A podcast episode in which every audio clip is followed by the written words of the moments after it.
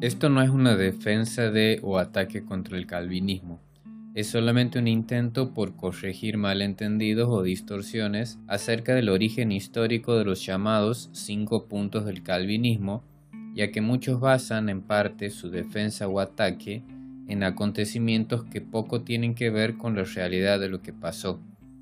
Tener una idea clara de lo que realmente sucedió nos previene de creer a aquellos que, llevados por un fanatismo ciego, hacen afirmaciones históricas falsas o imprecisas simplemente porque sirve a su causa y no porque se hayan tomado el trabajo de corroborarlas.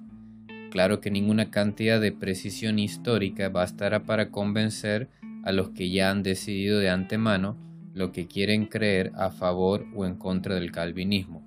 Serán aquellos que buscan la verdad, aun cuando ésta muestre que estaban equivocados en lo que pensaban, los que sacarán algún provecho de examinar la historia de esta controversia.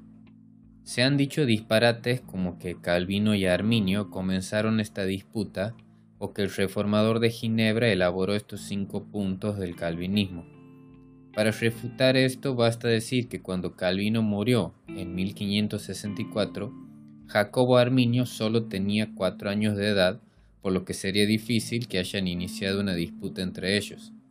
Los cinco puntos tampoco se encuentran en ninguna parte de la abundante obra literaria del reformador francés, como lo sabe el que conozca sus escritos.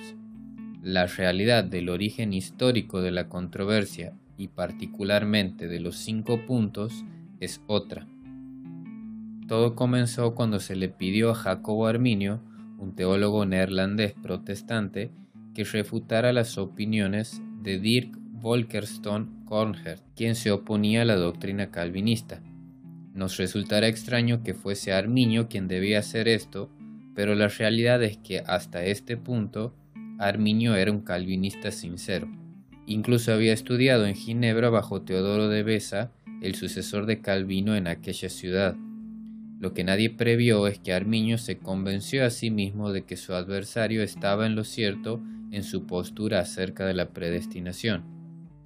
Este cambio de opinión en el teólogo neerlandés no hubiese tenido mayor trascendencia si no fuese porque posteriormente fue llamado a ocupar una cátedra en la Universidad de Leiden en los Países Bajos para enseñar teología. Allí, eventualmente, comenzaron los roces con sus colegas calvinistas, sobre todo con Francisco Gomaro, un defensor férreo del calvinismo, hasta llegar a tomar forma de disputas públicas donde los seguidores de cada uno de estos líderes exponían sus posturas. El conflicto fue escalando, pero se vio interrumpido por la muerte de Arminio en 1609. A su muerte, uno de sus seguidores fue nombrado en la cátedra que ocupaba en la Universidad de Leiden, lo que fue la gota que rebalsó el vaso y generó que el conflicto recrudeciera.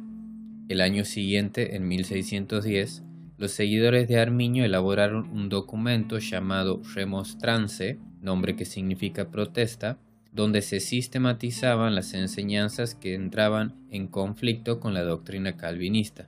Dicho documento fue presentado a las autoridades del gobierno holandés. Contenía cinco artículos o puntos en los que difería con los calvinistas. Esto suscitó que se convocara un sínodo para decidir la cuestión y poner fin a la disputa. El mismo tuvo lugar en los años 1618 y 1619 en la ciudad holandesa de Dordrecht, por lo que pasó a la historia como el Sínodo de Dort. Fueron convocados teólogos de renombre de la época e incluso se requirió la participación de eruditos de otros países. La decisión de la controversia fue a favor de los calvinistas, condenándose la doctrina arminiana contenida en la remonstrance a través de los llamados cánones de Dort, que, por refutar punto por punto el documento de los arminianos, también contenía cinco artículos o puntos. Estos fueron los así llamados cinco puntos del calvinismo.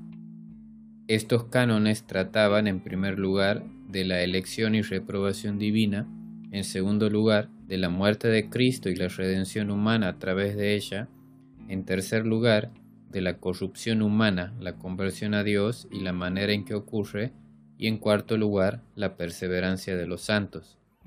Aunque aquí vemos cuatro temas principales, lo que sucede es que en realidad se tratan dos de los puntos en debate contra los arminianos bajo un solo tema o artículo en estos cánones. Lo que queda claro a la luz de los acontecimientos históricos es que, en primer lugar, la autoría de los cinco puntos no corresponde al mismo Calvino. En segundo lugar, tampoco se trata de un resumen de la teología del reformador ginebrino, ni tiene un carácter exhaustivo o comprensivo, ya que solamente lidiaba con los puntos teológicos que se debatían en la controversia de ese entonces. En tercer lugar, los cinco puntos nacen a partir de la reacción de la teología comúnmente aceptada contra el surgimiento del arminianismo.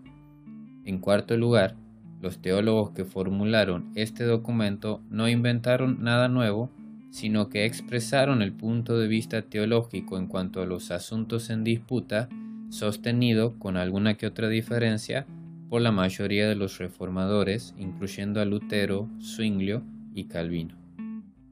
A través de este sencillo resumen tenemos ahora un panorama histórico más claro acerca de cómo surgieron aquellos cinco puntos del calvinismo tan debatidos hoy en día.